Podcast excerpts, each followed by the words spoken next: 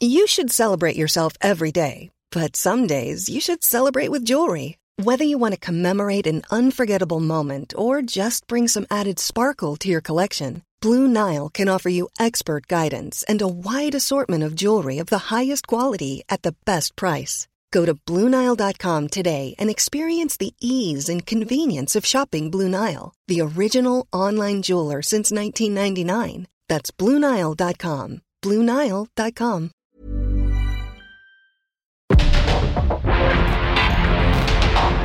Porque el mundo actual no se entendería sin la economía, las finanzas y los negocios. Acompaña a Mario Maldonado, el columnista de negocios más joven y objetivo del periodismo financiero en su programa. Bitácora de negocios.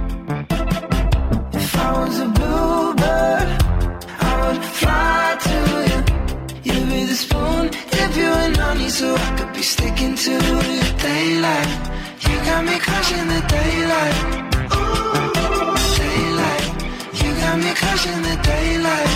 Ooh, daylight. You got me calling at all times. Ooh, ain't gonna sleep till the daylight.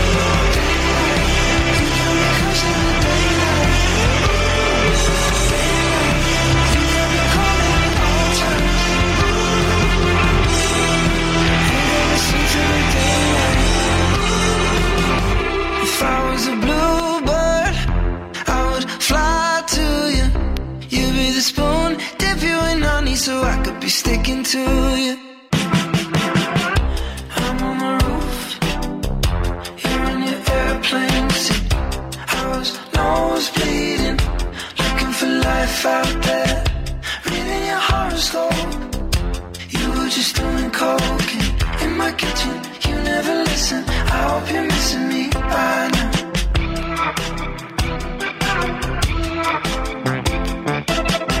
If I was a bluebird, I would fly to you.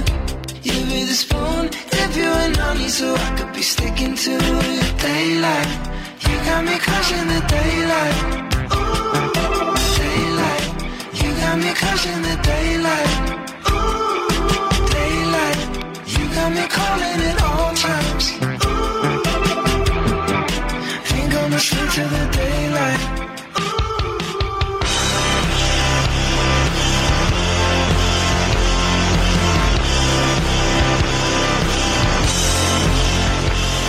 ¿Qué tal? ¿Cómo están? Muy buenos días. Bienvenidos a Bitácora de Negocios. Yo soy Mario Maldonado y me da mucho gusto saludarlos a todos y a todas en este miércoles 6 de diciembre del 2023.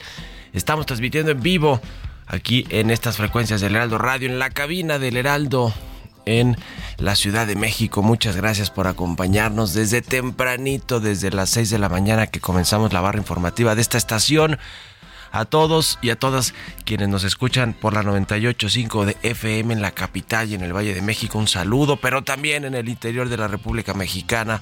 Nos escuchamos a través de las estaciones hermanas del Heraldo Radio, en Guadalajara por la 100.3, Monterrey, Nuevo León por la 99.7, en La Laguna, en Oaxaca, en Tampico, en Tlaxcala, Puebla, Tuxtla Gutiérrez, Tepic, Chilpancingo, Acapulco, Yucatán, en el sur de los Estados Unidos y en cualquier parte del mundo a través de las estaciones, a través de la radio por internet, más bien, y de la página heraldodemexico.com.mx y, y a quienes escuchan el podcast y nos envían sus comentarios también. A todos y a todas, de verdad, muchísimas, muchísimas gracias por acompañarnos todas las mañanas, por madrugar con nosotros y por escucharnos y enviarnos los mensajes que nos envían por las redes sociales. Sabemos que están pendientes siempre de este programa y les agradecemos de verdad muchísimo. Bueno, comenzamos este miércoles como todos los días un poquito de música antes de entrar a la información. Esta semana estamos escuchando canciones eh, que fueron pues muy sonadas, muy reproducidas en Spotify en el 2023 según estas listas eh, que han eh, publicado recientemente y que por cierto está recortando Spotify. Eh, aparte de su plantilla laboral, por lo menos eso anunció. Pero bueno, ese es otro asunto que al ratito le platicaremos un poquito más de eso. es el caso de esta que escuchamos de fondo, se llama Daylight, es de Harry Styles, este cantante y compositor y actor británico que el en julio pasado sorprendió con este lanzamiento del video oficial de su canción Daylight. Y bueno, pues ha sido muy escuchada en esta plataforma de música en streaming. Vamos a entrarle a los temas, a la información. Vamos a hablar con Roberto Aguilar. Lo más importante que sucede en las bolsas y en los mercados financieros. Las bolsas están a la espera de más indicadores laborales eh, para fijar el rumbo monetario en Estados Unidos y la decisión de la Reserva Federal es la siguiente semana la decisión de política monetaria, la última del año. Vamos a ver eh, qué pasa con la tasa de interés. Es muy probable que se mantenga como está, pero eh, habrá que ver cuáles son las guías que envían los integrantes del Banco Central de Estados Unidos, de la Fed, para los inversionistas en términos de la política monetaria. Acciones chinas están en su mínimo de cinco años y el yuan se debilita luego de que Moody's recortara la perspectiva de deuda soberana de este país asiático, el dragón asiático que ha tenido una desaceleración en su economía, que ya quisiéramos ese crecimiento que están alcanzando esas tasas que ya no son de doble dígito, pero que para un país como el caso de China, tan grande, emergente, la segunda economía más importante del mundo, pues todavía eh, son signos de preocupación. Fabricantes de cigarros, la fabricante de, cigarros British American Tobacco ajusta el valor de sus marcas ante expectativas poco favorables del consumo y el efecto contable de 31 mil millones de dólares. Vamos a hablar también con David Galarza, CEO de Actinver Asset Management. Vamos a hablar de esta alianza que hizo con JP Morgan Asset Management una alianza estratégica para inversiones en México. Vamos a platicar con Gabriel Casillas, economista en jefe para Latinoamérica de Barclays, sobre el nearshoring y el gasto público que van a impulsar el crecimiento de la economía mexicana. Vamos a hablar un poco de las perspectivas macro del próximo año, las elecciones, el mercado laboral, la política monetaria, el tipo de cambio, los pronósticos de inflación. Le vamos a entrar a todo el tema de indicadores y perspectivas 2024 con Gabriel Casillas y vamos a hablar también con Carlos Hurtado, director del Centro de Estudios Económicos del Sector Privado, sobre el tema del salario mínimo y la reforma laboral eh, que está en el tintero y que ayer el presidente ya se apropió del tema y es un tema también eminentemente político electoral. Yo le voy a platicar de eso en unos momentos, así que quédense con nosotros de aquí hasta las 7 de la mañana. Vámonos al resumen de las noticias más importantes para comenzar este día con Jesús Espinosa.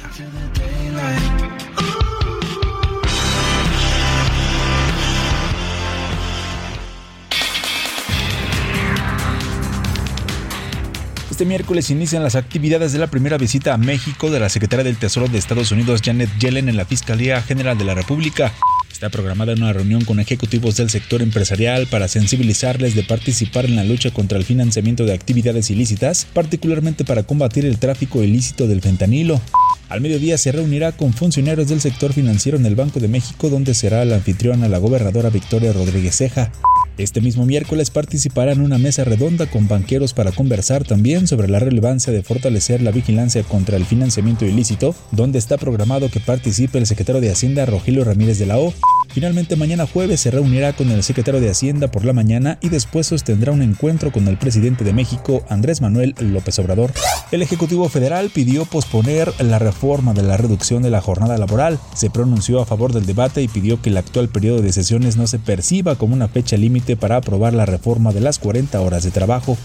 Todavía no termina el periodo legislativo, hay tiempo, no es una cosa de resolverse el 12 hasta propondría respetuosamente que no se convierta el 12 en una fecha fatal.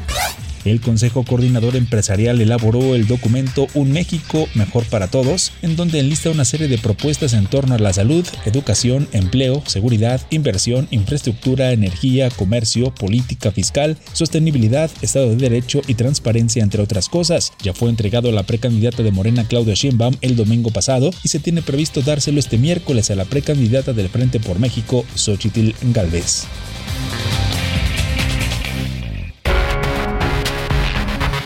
Editorial.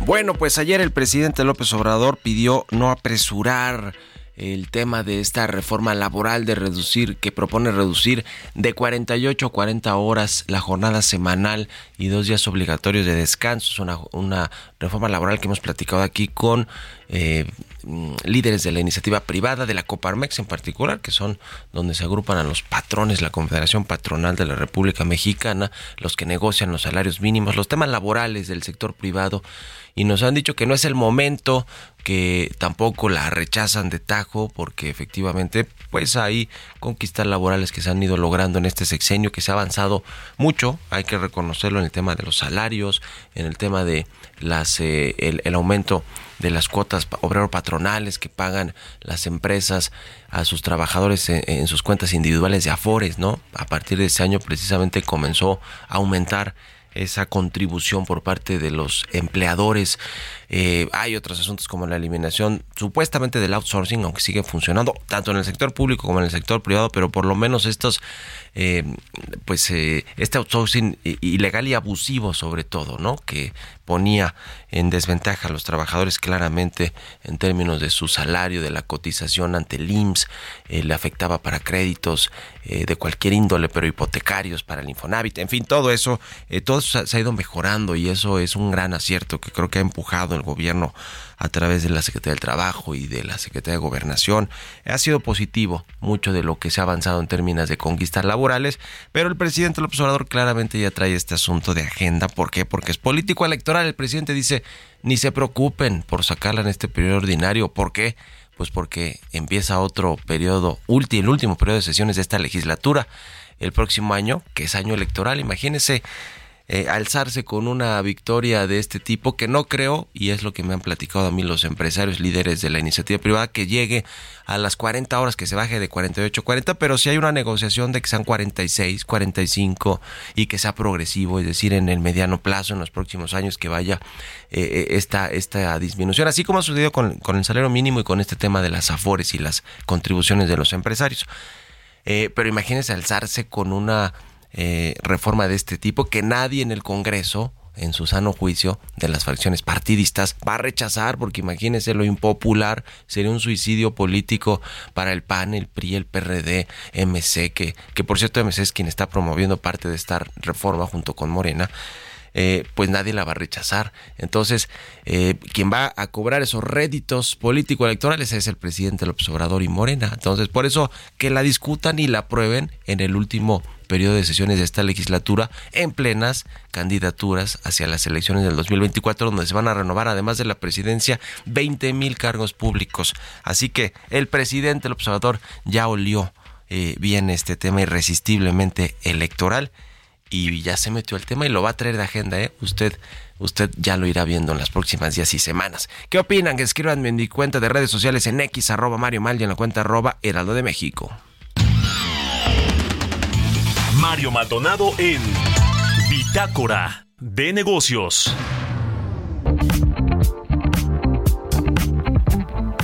Y ya le decía que Actinver y JP Morgan las eh, eh, áreas de asset management anunciaron una alianza estratégica con el propósito de integrar eh, la presencia, el potencial de Actinver Asset Management con instituciones pues muy importantes a nivel mundial como el JP Morgan. Vamos a platicar de esto con David Galarza, CEO de esta área de Actinver Asset Management. ¿Cómo estás David? Buenos días.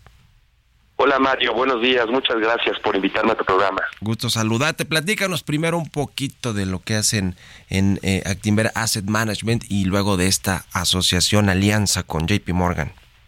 Claro que sí, con todo gusto. Bueno, en Actinver Asset Management somos especialistas en la conformación de portafolios de inversión y en el asesoramiento del patrimonio de la gente, del, del, inversionista en, en general. Em, somos, eh, nos consideramos con humildad un muy buen asset manager en la gestión de activos mexicanos, pero considerábamos que necesitamos fortalecer nuestras capacidades de gestión de activos internacionales. Y es ahí donde surge la idea de explorar eh, alguna alianza estratégica con un asset manager de prestigio y de reconocimiento mundial. Y pues bueno, estamos bien contentos de que justamente estamos anunciando esta alianza estratégica con JP Morgan Asset Management en México para los próximos años que nos va a permitir ordenar nuestra oferta de productos internacionales, rediseñarla, eh, hacer portafolios de inversión más sofisticados, más atractivos para los inversionistas aquí en México. ¿En qué momento está, eh, digamos, el tema de, esta, de este tipo de, inversiones, tomando en cuenta las tasas de interés, las perspectivas económicas y de llegada de capitales por el nearshoring? Eh, digamos, ¿por qué es atractivo hoy, em, eh, pues, para los inversionistas tener un buen asset manager? Eh, no solo nacional, como es el caso de Actinver, sino con perspectiva global, como el caso de JP Morgan. Sí, bueno, este año ha sido espectacular en términos de mercados financieros. La segunda mitad del año tuvimos un rally en las tasas de interés. Eh, esto generó crecimiento o incremento en los precios de los bonos y muy buenos rendimientos en los portafolios de los de los clientes y tuvimos un año bien positivo en los mercados de capitales.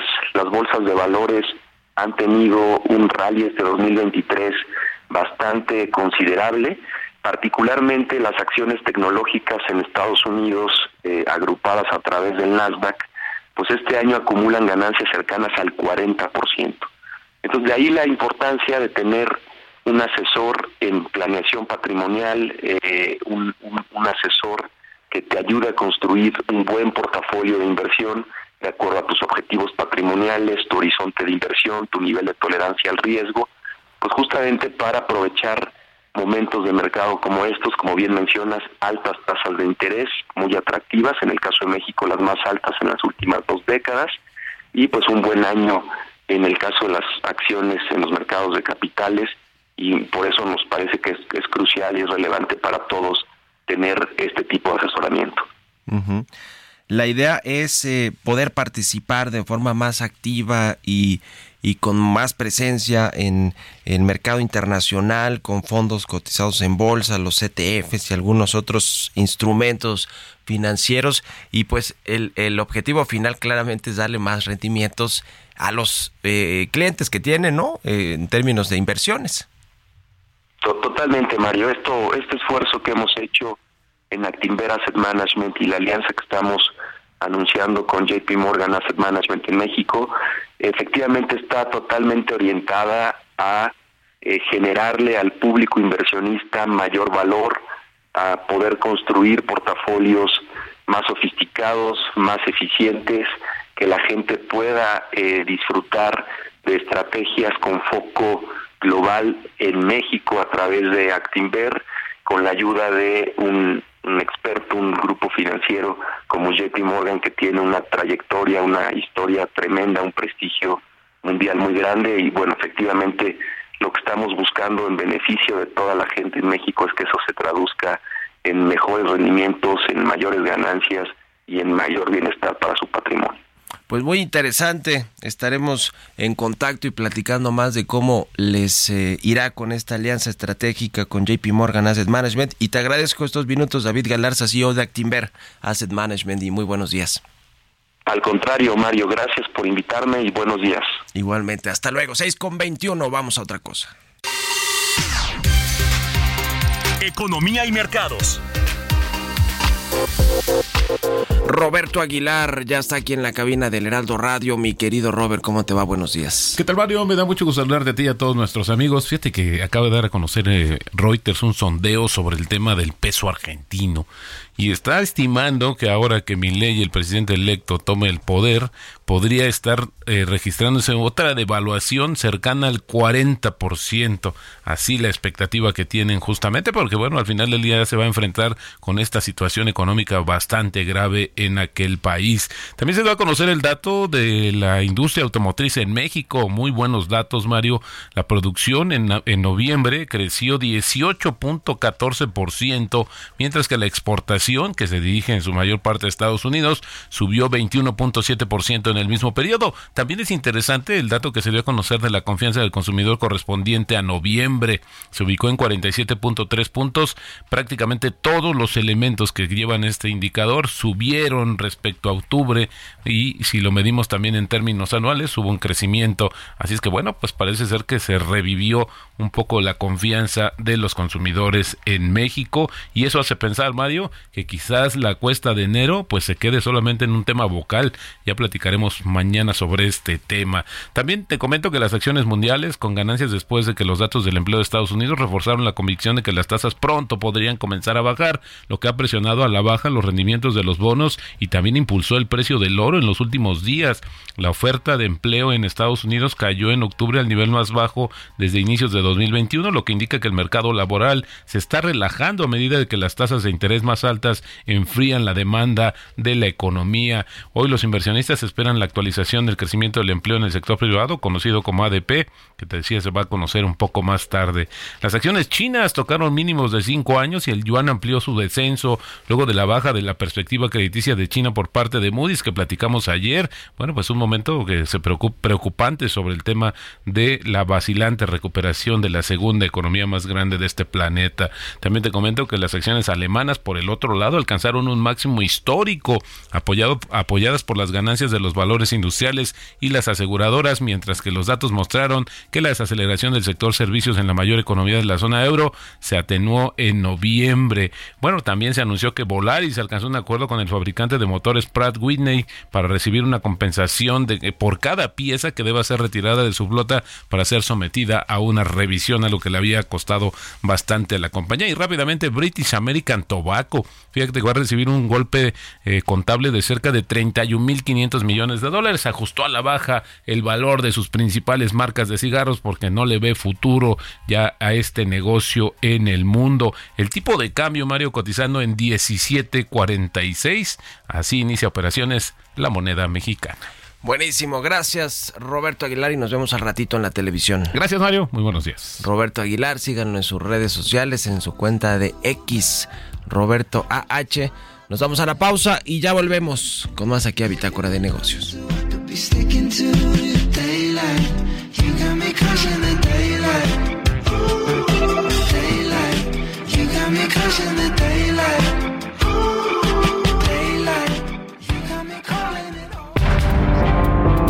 Un momento continuamos con la información más relevante del mundo financiero en Bitácora de Negocios con Mario Maldonado. Regresamos.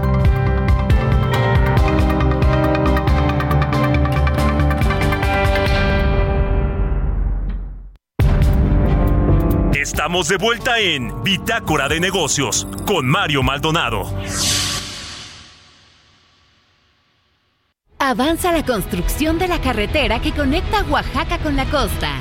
Esta autopista representa un, boom, un crecimiento muy grande en el estado de Oaxaca, en comercio, en turismo, trae un gran auge para Oaxaca. Es una alegría muy grande que se les pueda dar la oportunidad a los oaxaqueños que se puedan desarrollar estando en su tierra y para hacer un bien para todos. Todos están defendiendo algo que tiene un valor muy grande tanto para sus familias como para el pueblo de México. Banobras construye. Banobras 90 años. Gobierno de México.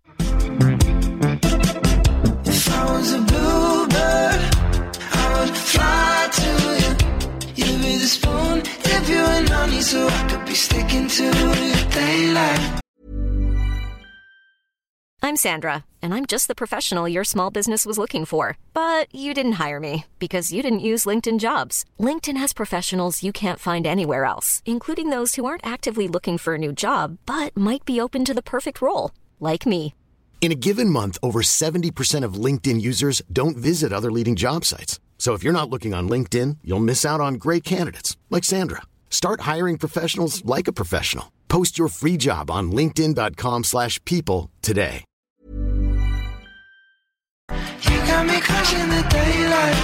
Ooh, daylight. You got me crushing the daylight. Ooh, daylight. You got me calling all times. Gonna the daylight. Ya estamos de regreso aquí en Bitácora de Negocios, 6 de la mañana con 31 minutos, tiempo del centro de México. Gracias por continuar con nosotros. Estamos escuchando un poquito de música antes de irnos con la información en esta segunda mitad del programa. Estamos escuchando a Harry Styles. Se llama Daylight esta canción y es una de las más escuchadas en 2023 a nivel global en la plataforma Spotify. Vámonos al segundo resumen de noticias con Jesús Espinosa. You ain't got time for me right now. If I was a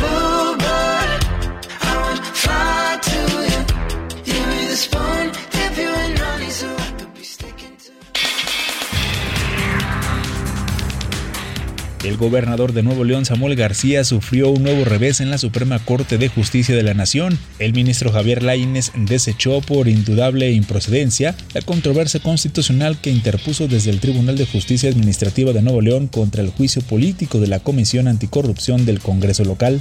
De acuerdo con el coordinador general de la Unidad Técnica de Servicios Informáticos del INE, el Instituto Nacional Electoral usará una herramienta de inteligencia artificial para el reconocimiento de texto para capturar las actas de escrutinio y cómputo de las casillas electorales, lo que permitirá eficientar el programa de resultados preliminares. Durante noviembre, el empleo formal en México registró 106.578 puestos de trabajo ante el Instituto Mexicano del Seguro Social, lo que impulsó al indicador a alcanzar la cifra más alta desde que se tiene registro, con 22.409.268 plazas. El incremento mensual fue de 0.5%.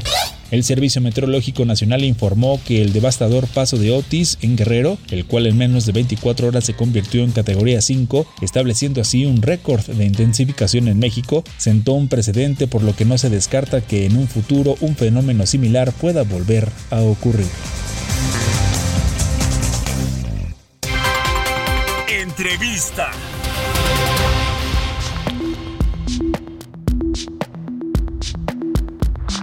Y bien, vamos a platicar con Gabriel Casillas, él es economista en jefe para Latinoamérica de Barclays. ¿Cómo estás, mi querido Gabriel? Buenos días.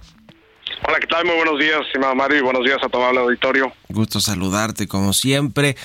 Pues muchos temas que platicar sobre la economía mexicana que va a cerrar bien, todo indica el 2023 con un crecimiento fuerte de 3.3, 3.5, ya me dirás ustedes cómo lo traen en Barclays, pero viene un 2024 también interesante por todo lo que significa este tema del nearshoring, por eh, eh, pues que es un daño electoral donde además está eh, presupuestado pues un ahora sí que un presupuesto histórico, ¿no? De mucho dinero que va a estar en la economía fluyendo.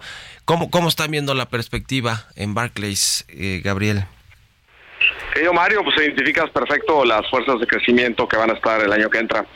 Este año ya estuvieron, ¿no? Ya estuvo parte de la aceleración del gasto en los proyectos insignia del gobierno federal y ya también estuvo el nearshoring que que en donde pues en años años pasados o bueno tampoco es una tendencia que tiene tanto tiempo pero pensábamos en mucha inversión extranjera directa un impulso manufacturero y eso pues yo creo que va a pasar pero mientras tanto por donde lo hemos visto este año es por el lado de la construcción de parques industriales no la construcción es lo que más lo que más eh, ha, ha- se ha resentido de manera positiva eh, el nearshoring. Yo creo que eso va a seguir presente el año que entra en donde inclusive algunos de estos parques industriales que han estado en construcción se van a empezar a convertir en líneas de producción. Entonces, con eso, bueno, pues como bien decía, este año la economía mexicana va a acabar muy bien, nos traemos 3.4%, justo prácticamente ahí este, en medio de donde decías, y para el año que entra traemos 2.1%, pero realmente es 2.1 porque estamos esperando una desaceleración en Estados Unidos, ¿no? Estamos esperando que Estados Unidos está creciendo eh, por arriba de 2,5% este año, el año que entra vaya a crecer más o menos a la mitad, ¿no? Entonces, ese es el tema, pero si Estados Unidos continúa fuerte y no se desacelera, pues México bien puede crecer otra vez 3, 3,5% el año que entra, ¿no? Con, con, lo que comentas, incluyendo obviamente el impulso electoral.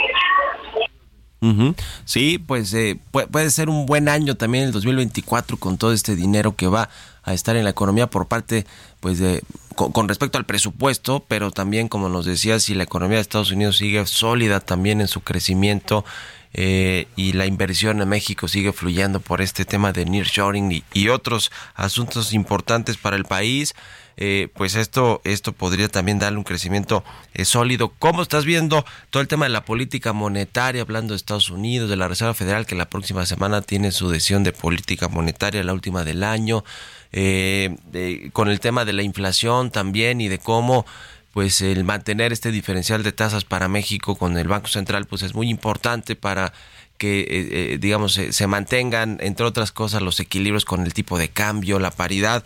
Eh, ¿Cómo ves el tema de, las tasas y de la inflación para el próximo año?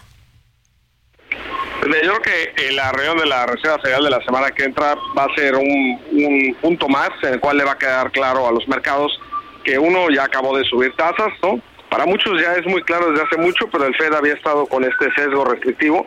Esto va a ser muy importante como para ya decir, bueno, ok, no más subidas, y obviamente todo el mundo, en el momento en que la Reserva Federal termina de subir tasas, todo el mundo se pregunta, ¿no? Si, si ya viene la, bajada, ¿no? Entonces ese va a ser el tema, pero no creo que den ninguna indicación de que pueden bajar tasas en, el corto plazo, ¿no? Yo creo que ese tema no, todavía va a faltar bastantes meses para que podamos ver una baja de tasas en Estados Unidos con la economía sólida, aunque la inflación esté bajando. Entonces nosotros, por ejemplo, eh, en Barclays, nuestro economista de Estados Unidos piensa que la Reserva Federal podría bajar tasas hasta diciembre del año que entra, o sea, dentro de un año. No, tal vez los mercados piensan que antes. vamos a ver cómo se va viendo la economía de Estados Unidos, porque la idea es cuando el Fed sube tasas algo se rompe, lo hemos comentado aquí muchas veces, Mario, y el tema es que pues sí se rompió algo, ¿no? Fueron los bancos regionales en abril de este año, ¿no? Este Signature Bank, Silicon Valley Bank, pero realmente eso no no permeó a que la economía se desacelerara y al contrario se ha reacelerado. Entonces, ¿Por dónde va a venir la desaceleración de Estados Unidos necesaria para bajar la inflación a 2%, que es el objetivo del FED? Esa es la gran pregunta que todos tenemos y que pues todavía no, ni siquiera los del FED han podido contestarla claramente.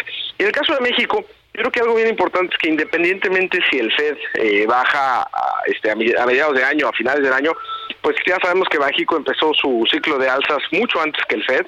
Empezó en junio de 2021, cuando el FED empezó en marzo del 22. Entonces, en ese sentido, si la inflación continúa su camino a la baja, que ha sido el caso, sobre todo en la subyacente, pues México puede empezar a bajar la tasa tan pronto como este febrero o marzo, ¿no? Eso es lo que han indicado ahora eh, este, las comunicaciones, los miembros de la Junta de Gobierno, que también tienen su reunión la semana que entra, ¿no?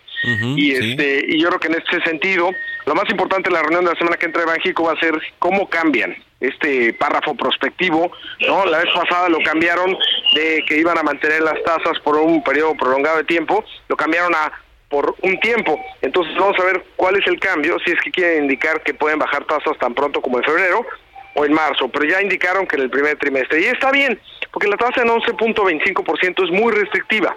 No necesitamos, o sea, no, por bajarla no va a ser estimulante de la economía. Simplemente está, muy, está en un nivel muy restrictivo y no es necesario, dado los niveles de inflación. ¿Cuáles serían eh, algunos de los riesgos que ubican ustedes en el próximo año que pueden pues estar allí? Particularmente para México, en términos de que pues se va a eh, por lo que escuchamos ayer del presidente del observador, será hasta el próximo año, pero antes de que acabe su gobierno y antes de las elecciones, cuando se discuta esta reforma laboral eh, que pretende reducir el número de horas eh, que trabajan los mexicanos o que trabajamos los mexicanos en la semana de 48-40, seguro habrá una negociación y un buen consenso, supongo, para la iniciativa privada. Pero bueno, esto se suma al tema de los salarios, el salario mínimo, las vacaciones, eh, los pagos de aguinaldos que también están incluidos en esta reforma, aumentos al pago de los aguinaldos, el tema de las contribuciones a las cuentas de Afore de los trabajadores. Es decir, ha habido una carga laboral importante para los empresarios en, en, México. ¿Ubicas a ese como alguno de los riesgos que pudieran estar frenando un poco el crecimiento o, o, no? ¿Qué opinas y, y, cuáles son otros que ubicarías, eh, eh, Gabriel? Claro, querido Mario. Mira, la verdad, yo creo que los riesgos para 2024 son más de carácter externo. ¿no? Antes de pasar a los internos. yo creo que es mucho, el riesgo más importante para México es que Estados Unidos se desacelere poquito o mucho, ese es yo creo que el riesgo principal, obviamente si hubiera una recesión en Estados Unidos, pues ese es el gran riesgo, ¿no?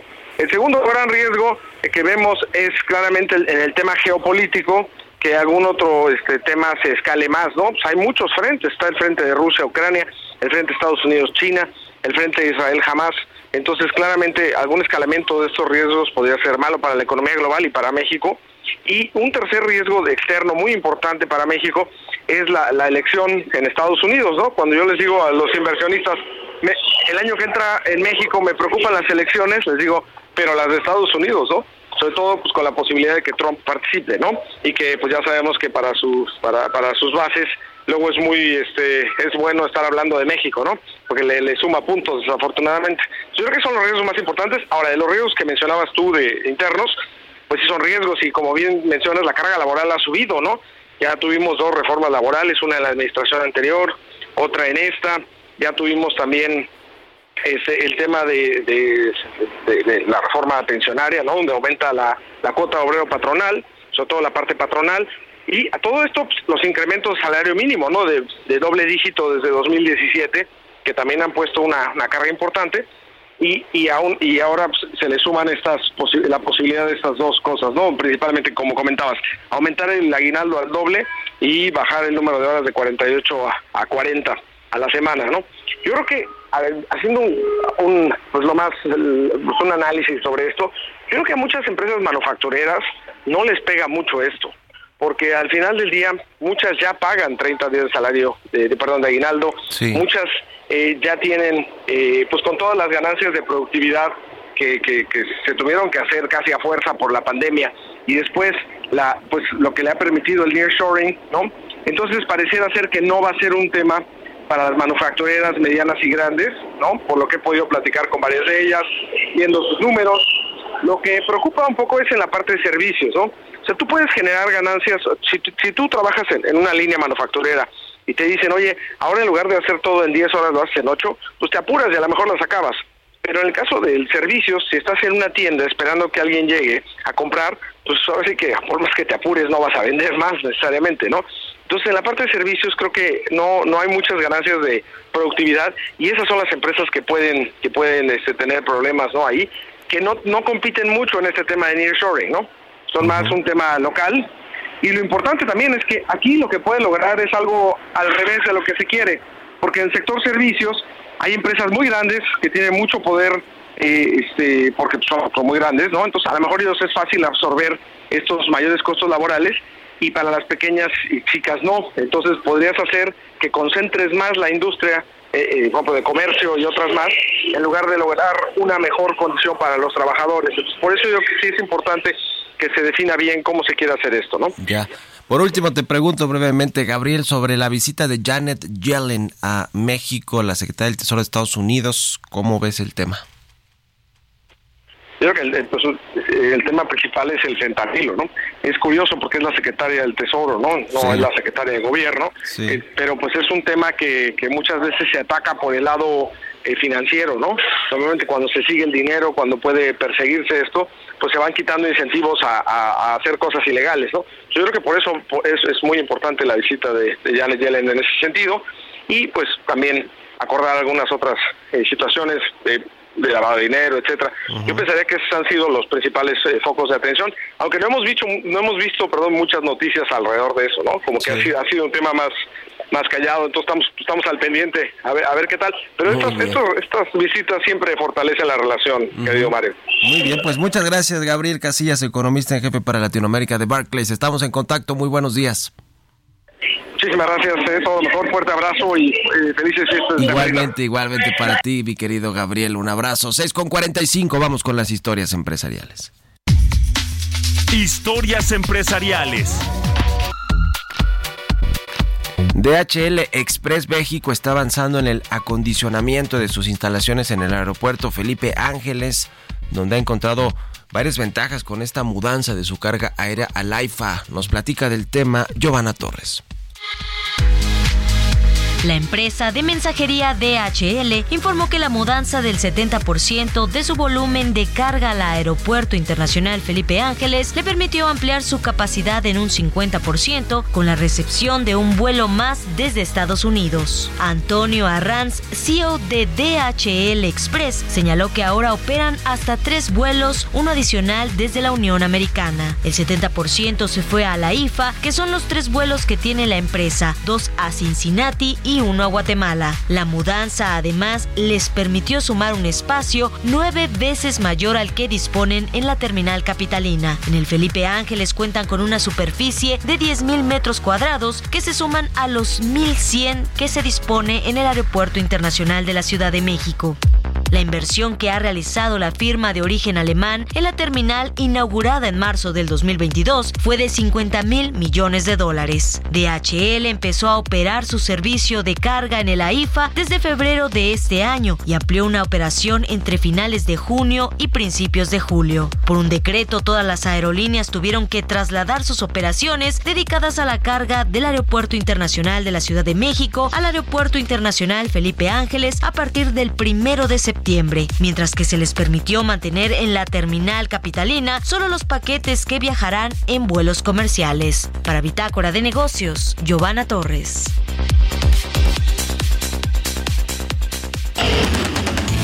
Bitácora de negocios con Mario Maldonado.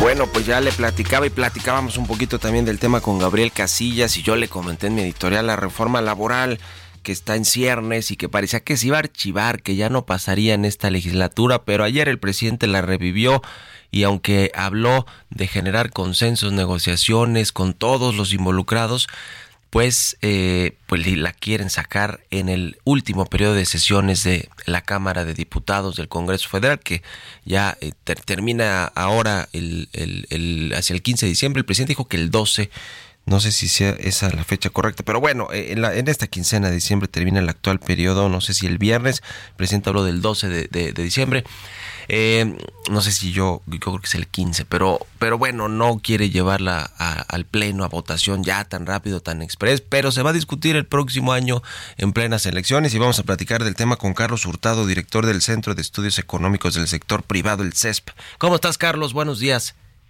¿Qué tal? Buenos días, Mario. ¿Cómo ven el tema y los impactos que puede tener para las empresas, sobre todo para las MIPIMES?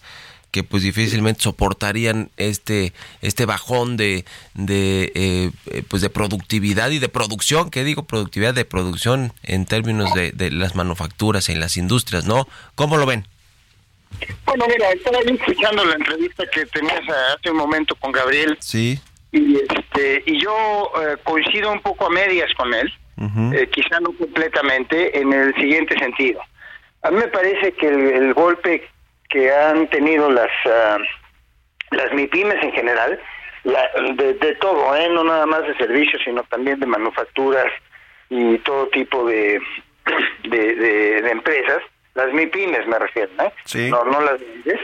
El golpe, el golpe de los uh, de los aumentos de los costos laborales ha sido bastante fuerte y muy pronunciado. Y el del salario mínimo de este año va a implicar que en el gobierno, en este gobierno, los costos laborales van a haber eh, crecido en, en, alrededor de 60% en términos reales. Entonces, bueno, pues esto esto eh, le afecta mucho a las MIPIMES, quienes eh, además tienen que acudir al mercado financiero para su capital de trabajo a un costo brutal que también lo acaban de comentar ustedes dos, que es el de tener una tasa de interés pues eh, líder de 11-25%, eh, un poco más alta la TIE, y de ahí nos vamos a un incremento sobre eso de que puede ir desde el 5% hasta el 15%, vamos a decir, eh, para la tasa a la que pueden acceder a los créditos las MIPIMES. Entonces estamos hablando de tasas de interés pues cercanas al 20% en muchos casos, ¿no? 20% reales, ya, ya descontando la inflación. Entonces, bueno, pues es un costo brutal para las empresas y a mí me parece que eh, la política económica que deberíamos tener debería ser más de apoyo a la, al crecimiento de las MIPIMES que políticas económicas que, eh, que, que, estén bien porque no afectan a las empresas más grandes que ya son las que están más consolidadas, pero sí a las pequeñas. Ahora, eh, yo platicaba con algunos de los liderazgos de la iniciativa privada y hablan de que, bueno, pues sí está sobre la mesa, que están dispuestos a entrarle a la negociación, obviamente que no sea de 48-40, tal vez de 40-46, 45, no sé, está sobre la mesa todo ese tema, pero, pero también están por presentar un, un estudio donde se habla del impacto que pues solo le, le tocaría a algunos, algunas empresas, eh, precisamente más bien dedicadas a, a temas de servicios, pero no a la industria manufactura, porque ahí sí les darían en la torre a la producción de muchas empresas y, sobre todo estas que tú mencionas, las micro, pequeñas e incluso medianas empresas, pero seguramente habrá una negociación, ¿no? Como la ha habido en otros eh, temas de corte laboral que se han eh, eh, pues solucionado en este sexenio. Bueno, solucionado me refiero a que pues han pasado pues ya sea en el Congreso a través de acuerdos como el salario mínimo, el tema de las aportaciones patronales a las cuentas de Afore y todo esto. Bueno, la, a ver, esta última que comentaste fue una iniciativa del sector privado, ¿eh? no, sí, sí, también, sí. Esa, esa reforma se hizo en el sector privado, se presentó al gobierno, el gobierno la, la tomó, eh, le quitó algunas cosas muy buenas, yo creo que tenían, pues, sobre todo de inclusión de género y demás, y este, pero bueno, ya pasó. Los aumentos en el salario mínimo, pues este eh, han sido muy pronunciados. Yo en lo particular, no digo el sector privado, no hablo por el sector privado, sino por el centro que en el que trabajo. Siempre hemos dicho, no siempre hemos dicho, hemos dicho que los últimos años han sido exagerados y esta semana, pues lo que dijimos en nuestro en nuestra nota es que eran unos aumentos eh, muy pronunciados que iban a tener impactos muy fuertes, negativos, sobre las MIPIMES. Esto de las 40 horas, 48 eh, a 40 horas, pues va a afectar aún más los costos laborales. Porque mira, alguien que paga 48 horas a, sus empleados, como son, pues son una empresa de servicios, digamos, grande, pues eh, depende cómo, cómo enfrente el asunto, ¿no? Una puede bajar su productividad, puede bajar su producto, en cuyo caso pues, sería muy malo para la economía y para ellos, ¿verdad? Eh, eh, o dos pueden incurrir, por ejemplo, en, horas extras, ¿no? Pero las horas extras de México son las más caras del mundo. Entonces, esto le puede ah, aumentar los costos laborales de en un 40% para quienes trabajan 48 horas, ¿no? Bueno, a mí se me hace ya una barbaridad lo que han subido los costos laborales para las empresas, ¿no? Y, un golpe de estos, bueno, sería devastador para muchos de ellas. Yo no entiendo por qué queremos hacer eso, ¿no? Sí. y, y, y, aumentaría el mercado informal, laboral, ¿no? O sea, ¿qué es lo que también se ha buscado con, contrarrestar? es un punto muy importante.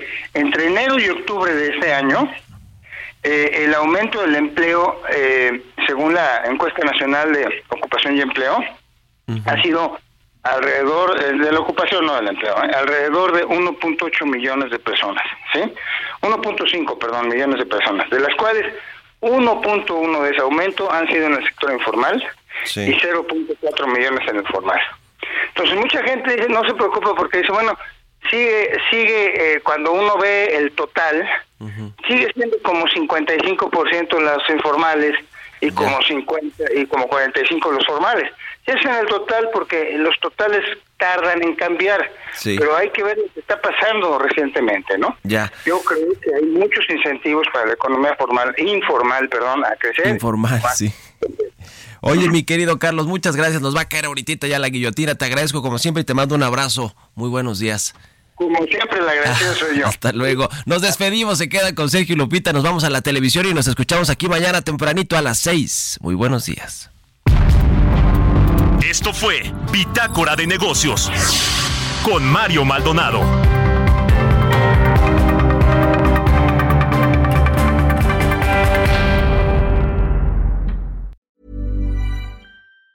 Hey, folks, I'm Mark Marin from the WTF Podcast, and this episode is brought to you by Kleenex Ultra Soft Tissues, your ally to help tackle your allergy symptoms this season. I love the change of seasons, but nobody loves pollen and all those other things floating in the air that make you sneeze during this nice weather. Kleenex Ultra Soft Tissues are hypoallergenic and allergist approved, so fight back against watery eyes and runny noses without worrying about irritating your skin. For this allergy season, grab Kleenex and face allergies head on.